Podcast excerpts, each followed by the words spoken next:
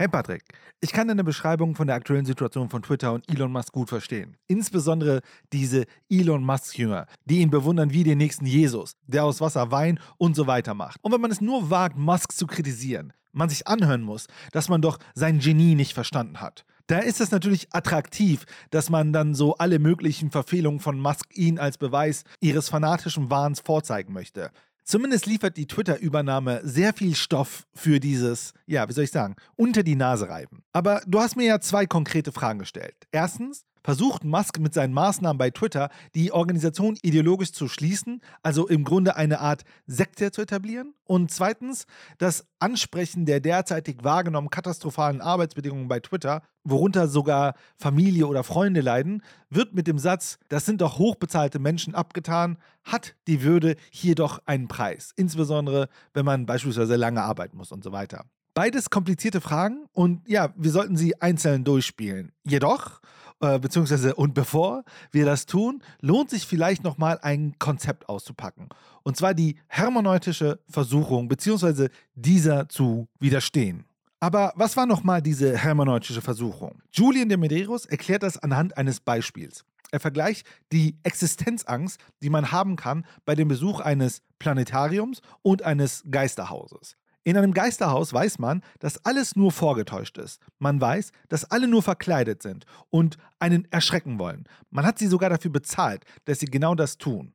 Geht man allerdings in ein Planetarium, merkt man, dass es für das Universum keine Rolle spielt, ob ich die Größe des Universums bewundere oder nicht. Meine subjektive Erfahrung der objektiven Größe des Universums zählt nichts. Dem Universum ist es schlichtweg egal, ob ich existiere oder nicht. In einem Geisterhaus existiert alles aus einem Grund. Im Universum mag es eine Ursache geben, aber sie ist für uns nicht erkennbar. Sie ist hermeneutisch versiegelt. Das Universum entzieht sich der Bedeutung. Es scheint uns fast zu verhöhnen, indem es sagt, was euch so klein macht, ist genau das, dass ihr hier in dieser unvorstellbaren großen Weite nach einem Sinn sucht. Die hermeneutische Versuchung ist die ultimative Form des Begehrens. Insgeheim wollen wir alle, dass die Dinge eine Bedeutung haben. Und doch findet die befriedigendste Erfahrung von Dingen statt, die künstlich oder illusionär sind. Die wahre Bedeutung von etwas, das so groß ist, dass es sich unserem Verständnis entzieht, verleitet uns dazu, das Gegenteil zu empfinden, einen Realitätsverlust. Mit anderen Worten, Bedeutung ist nicht etwas, das hinter dem Vorhang der objektiven Realität existiert. Bedeutung ist etwas, das wir im Vorhang selbst finden. In all den Dingen, die die Welt sinnvoll oder sogar ein verständlich machen. Der beste Weg, diese Existenzangst vor der objektiven Realität zu überwinden, besteht also darin, diese mit fetischistischer anhafteten oder subjektiver Bedeutung zu verstehen. Man muss sich eine Geschichte darüber erzählen, was es bedeutet, am Leben zu sein. Wir sind alle erzählende Wesen. Anders können wir nicht funktionieren.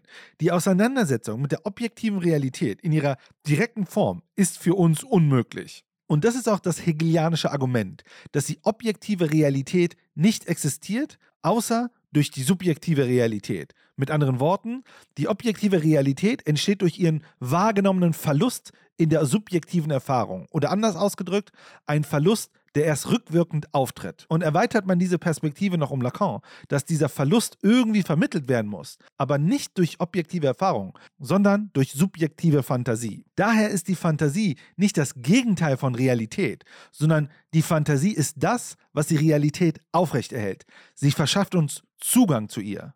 Mit diesem Schnipsel Theorie im Kopf kommen wir wieder zurück zur hermeneutischen Versuchung.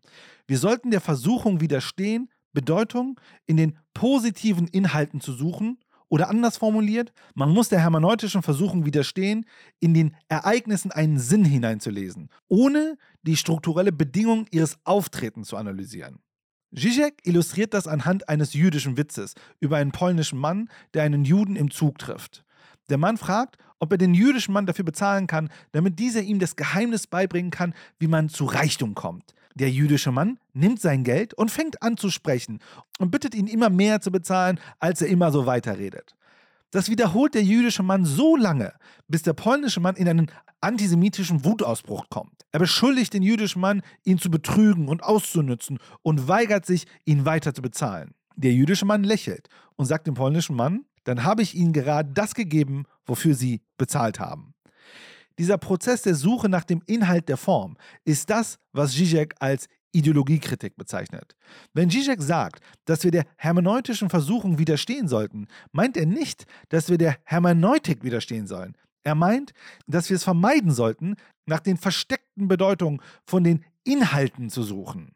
Die Versuchung ist immer groß, mehr Daten zu sammeln, mehr Stimmen zu hören, unseren Erfahrungen mit der Welt zu diversifizieren. Das sind alles gute Sachen, reichen aber oft nicht aus. Die entscheidende methodologische und philosophische Einsicht der Ideologiekritik besteht darin, darauf zu bestehen, dass der formale Inhalt der Ungerechtigkeiten in der Welt weniger wichtig ist als die strukturellen Ungerechtigkeiten, die das Fortbestehen solcher Ungerechtigkeiten erst ermöglichen.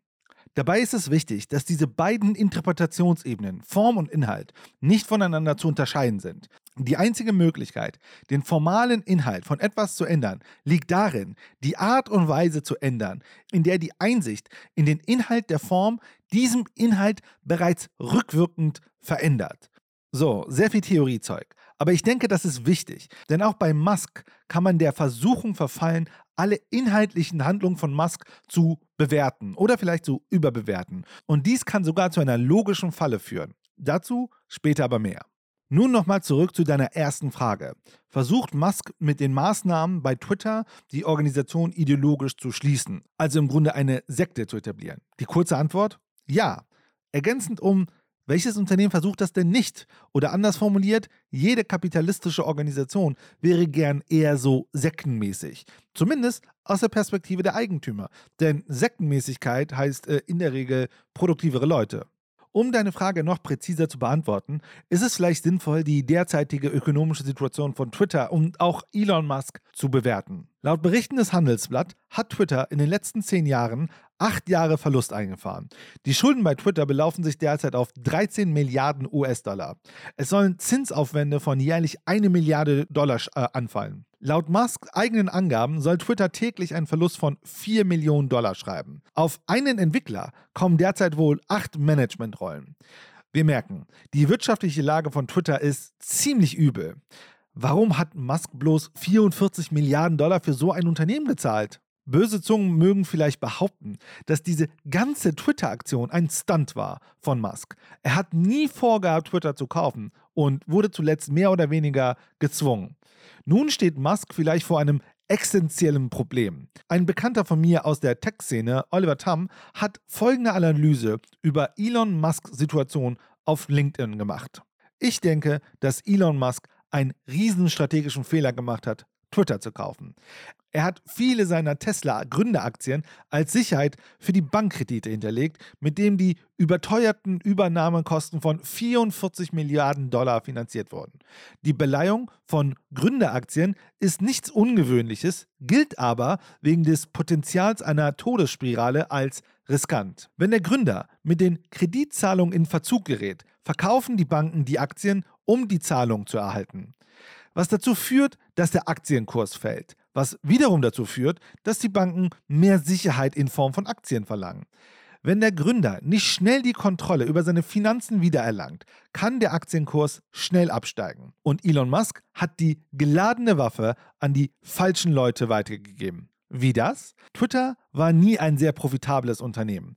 Werbeanzeigen sind Twitters Haupteinnahmequelle und große Teile davon stammen von Teslas Konkurrenten, den großen Automobilherstellern. Sie kontrollieren einige der größten Werbebudgets der Welt. Jetzt sehen wir, dass Unternehmen wie General Motors und VW mit allen ihren Marken Twitter verlassen haben. Und warum? Die Verringerung von Twitters Haupteinnahmen aus Anzeigen wird das Twitter Cashflow und den Marktwert schrumpfen lassen und damit das Risiko für Musk erhöhen, seine Bankkredite nicht mehr bedienen zu können. Wenn das passiert, würde, wie zuvor gezeigt, die Banken Tesla Gründeraktien verkaufen und die Tesla-Aktie stürzt ab. Daraufhin werden die Banken immer mehr Tesla-Aktien als Sicherheit verlangen. Dadurch steigt das Risiko eines Zahlungsausfalls. Weitere Tesla-Aktionäre könnten sich dann für einen Verkauf entscheiden, der Aktienkurs steigt weiter ab, die Banken verlangen dann noch mehr Sicherheiten in Form von Aktien und die Spirale dreht sich weiter.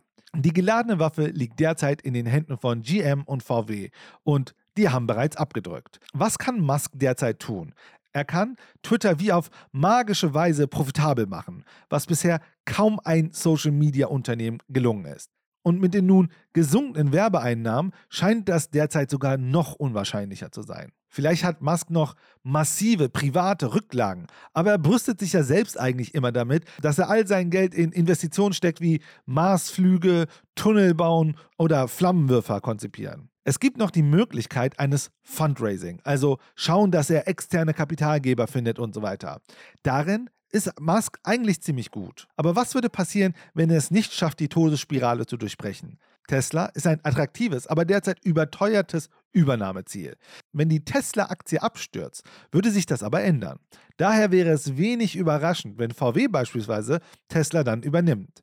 Die haben ja selbst die Waffe abgefeuert. Und all diese Dinger waren ja für Musk vor der Übernahme, also als es klar war, dass er das kaufen muss, aber die Übernahme noch nicht vollzogen war, schon ersichtlich gewesen. Daher ist es auch kaum verwunderlich, dass er so schnell harte Maßnahmen ergreift, um irgendwas bei Twitter zu reißen. Nun hast du, Patrick, ja deutlich gemacht, welche Maßnahmen Musk ergriffen hat. Ich würde einige von denen gerne durchgehen. Entlassung von Führungskräften, die ihm gegenüber kritisch waren. Hier würde ich argumentieren, dass die Entlassung vollkommen Sinn machen. Denn gerade jetzt muss er sowohl teure Managementkosten sparen, als auch die Geschwindigkeit für die radikalen Spaßmaßnahmen sicherstellen. Da braucht man eine Führungsebene, der man vertrauen kann. Offen gesagt, ich würde es genauso machen. Er kündigt die Hälfte der Mitarbeitenden. Hier sind nicht nur, aber insbesondere die Managementkräfte betroffen. Twitter hat wie viele Tech-Unternehmen im Silicon Valley viel zu viel bürokratische Strukturen hochgefahren und diese viel zu viel aufgeladen mit Mitarbeitenden, die aus ökonomischer Sicht wenig Mehrwert bringen. Ich sag mal PMC und Bullshit-Jobs. Und wir sprechen hier von einem sehr verlustreichen Unternehmen. Diese Handlungen hätten wahrscheinlich schon viel früher stattfinden müssen. Die Einführung von Abo-Modellen, auch wenn die Idee mit dieser Verification kaum Umsätze bringt, geschweige denn die verlorenen Werbeeinnahmen kompensiert, muss Twitter einen Weg finden, seine monatlichen Verluste von 120 Millionen zu kompensieren. Daher ist es auch hier kaum verwunderlich, dass er nach neuen Geschäftsmodellen sucht, auch wenn die Ideen nicht wirklich innovativ sind. Gleiches gilt natürlich mit dem Druck, dass Teams, die bisher kaum Produktivität beigetragen haben, nun Business Cases liefern müssen für die Sinnhaftigkeit ihres Bereiches. Die Sinnhaftigkeit ist natürlich, dass sie zur Profitabilität beisteuern. Hier kann man jetzt über den Führungsstil meckern, aber auch hier gilt, die Lebensfähigkeit von Twitter und eigentlich auch von den anderen Unternehmen von Musk steht hier auf dem Spiel. Auch nachvollziehbar ist es, dass er Leute aus einem anderen Unternehmen mitbringt, wo er sich sicher ist, dass sie fachlich stark sind, um in ein Assessment Center, also in so Bewertungsverfahren, bestehende Mitarbeiter zu bewerten. All diese Dinge sind gängige Managementpraktiken und nicht ungewöhnlich. Vielleicht handelt hier Musk etwas rüpelhafter, aber auch das wäre nicht wirklich ungewöhnlich für die Industrie. Ich kann hier aus eigener Erfahrung von Restrukturierungsmaßnahmen berichten, wo Mitarbeiter sich auf neue Rollen bewerben mussten oder ein strategischer Umzug, damit man rechtskonform Druck auf die Mitarbeiter ausübt, sodass sie eher geneigt sind, ein Abfindungsangebot anzunehmen. Aber ich selber rezipiere ja gerade nur formale Inhalte. Die relevante Frage wäre ja hier, welche strukturellen Vorbedingungen müssen existieren, dass ich hier so dir nix, mir nix berichten kann, dass das, was Elon Musk macht, eigentlich normal ist. Das ist doch die eigentliche relevante Frage. Der Horror, dass sowas wiederholte und immer wieder gängige Managementpraxis ist. Denn das, was Musk macht, ist normal. Und wenn ich diese Argumentation überspitze, sogar wenn Musk eine vorbildliche Führungskraft wäre, im Sinne von dienender Führung und so weiter, und die Twitter-Rettung ganz lieb und nett organisiert werden würde und so weiter, ändert das nichts an dem Kern der Kritik. Es wäre alles das Gleiche. Das Problem bleibt einfach erhalten. Und das meinte ich auch vorhin mit der logischen Falle. Was, wenn Musk morgen alles ganz lieb und nett macht? Das Problem wäre immer noch das Gleiche. Und um auf deine zweite Frage einzugehen, das Ansprechen der derzeitig wahrgenommenen katastrophalen Arbeitsbedingungen bei Twitter, worunter auch Familien und Freunde leiden, wird mit dem Satz, das sind hochbezahlte Menschen abgetan. Hat die Würde hier noch einen Preis, insbesondere für lange Arbeitszeiten? Das ist etwas komplizierter zu beantworten. Zum einen dürfen wir nicht den Spektakelcharakter dieser Aktion vergessen. Ein Medienunternehmen wie Twitter wird von einem medial sehr eng verfolgenden Person übernommen. Natürlich findet hier ein mediales Spektakel statt.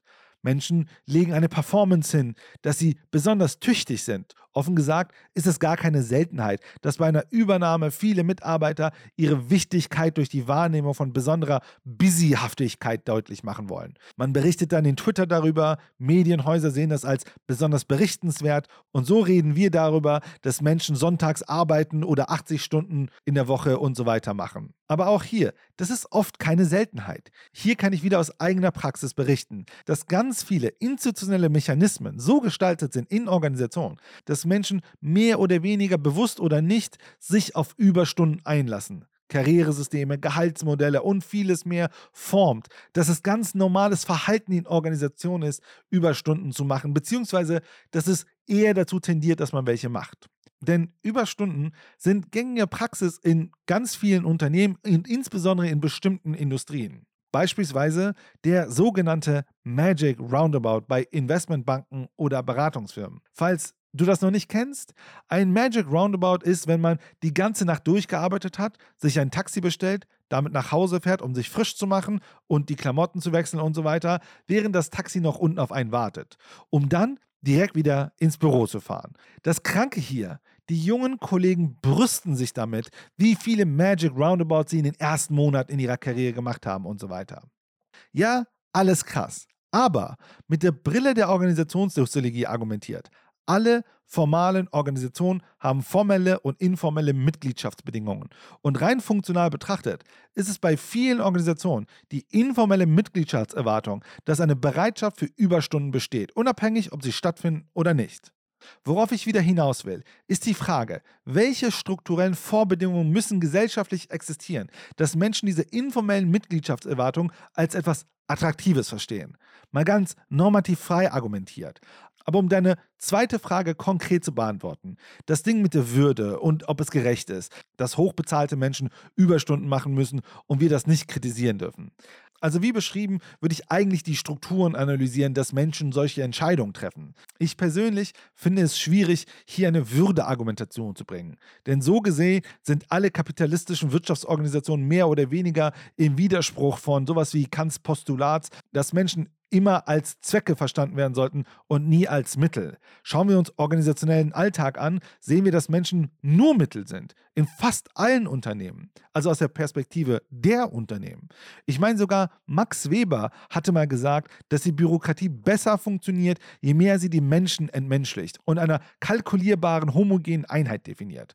Von daher müsste die Frage eher lauten, warum denken wir gesamtgesellschaftlich, dass es eine gute Art ist, so über Menschen zu denken? Ich persönlich denke, dass viele Menschen, insbesondere im Management, einen Job angenommen haben, wo die informelle Mitgliedschaftsbedingung ist, Überstunden zu machen. Ich denke, dass die meisten dieser Menschen mehr oder weniger freiwillig, natürlich aus einer unbewussten Ideologie heraus, aber schon freiwillig Überstunden machen. Ich denke, dass viele dieser Managementmenschen, die genug Geld verdienen, sich nicht als Mittel empfinden, sondern dem einen eigenen Zweck beimessen. Definitiv haben diese Menschen auch immer die Freiheit, einen anderen Job zu suchen, der ihnen ein gutes Einkommensniveau bietet. Sie entscheiden sich oft nicht zu gehen, weil das Geld für sie attraktiv ist, sie eine Karriereaspiration haben oder gerne mit den Kollegen arbeiten. Aber ich finde, insbesondere bei dieser Personengruppe ist es schwierig, über Würde zu sprechen, denn sie agieren aus einer privilegierten Position heraus. Das gilt leider nicht für Menschen aus einem niedrigen Einkommensniveau. Hier hat man oft keine Chance, seinen Job zu wechseln. Wegfall des Jobs ist oft mit harten finanziellen Konsequenzen verbunden. Hier greift der Würdebegriff für mich schon eher, also aus der Analyse der Möglichkeiten und der materiellen Sicherheit heraus. Nichtsdestotrotz sind wir alle vereinnahmt von diesem System. Die Frage, die sich wieder hier stellt, was sind die Vorbedingungen eines Systems, das es als eine sinnvolle Beschreibung erachtet, dass Leute das tun? Um jetzt den Schritt zurück zu machen, ist Elon Musk problematisch? Die Antwort ist kompliziert. Klar sollten wir ihn für seine Position kritisieren, wie zum Beispiel zur freien Rede. Ist aber seine Managementpraxis kritisch? Naja, kritisch in dem Sinne, dass das System am Ende zwingt, so zu handeln. Ich habe hier mal einen Beitrag mitgebracht von Alexandria Ocasio-Cortez, die aus meiner Sicht sehr gut auf den Punkt bringt, was für ein Problem wir haben mit Menschen wie Musk. I was at a community event in the Bronx in Co-op City. And when I get home, I see a text from my team saying, hey, let me know if you need any help with this Elon stuff. And I was like, what? So I pulled up my Twitter app and it's like gone. Like when you pull up your mentions and stuff like that, it's just like literally like a blank screen, totally gone. And I was like, hmm, that's weird. So it turns out we got under a certain little billionaire skin because I made fun of his silly little plan to charge people for verification and priority placement. You pay eight dollars so people see your tweets more. And get silly. So, anyways, it made him mad. So then he decides to like tweet a screenshot of our campaign store because our sweatshirts are like 50 to 58 dollars as some kind of like gotcha that like other people pay money for goods. And uh, but here's the thing is that unlike elon musk all the workers with our campaign our campaign is unionized. We pay full health care we have other benefits like childcare stipends proceeds go to community investments like tutoring kids in underserved communities especially after covid we do things for society with the resources that are entrusted to us. Billionaires pocket the change and take that extra money to Wall Street.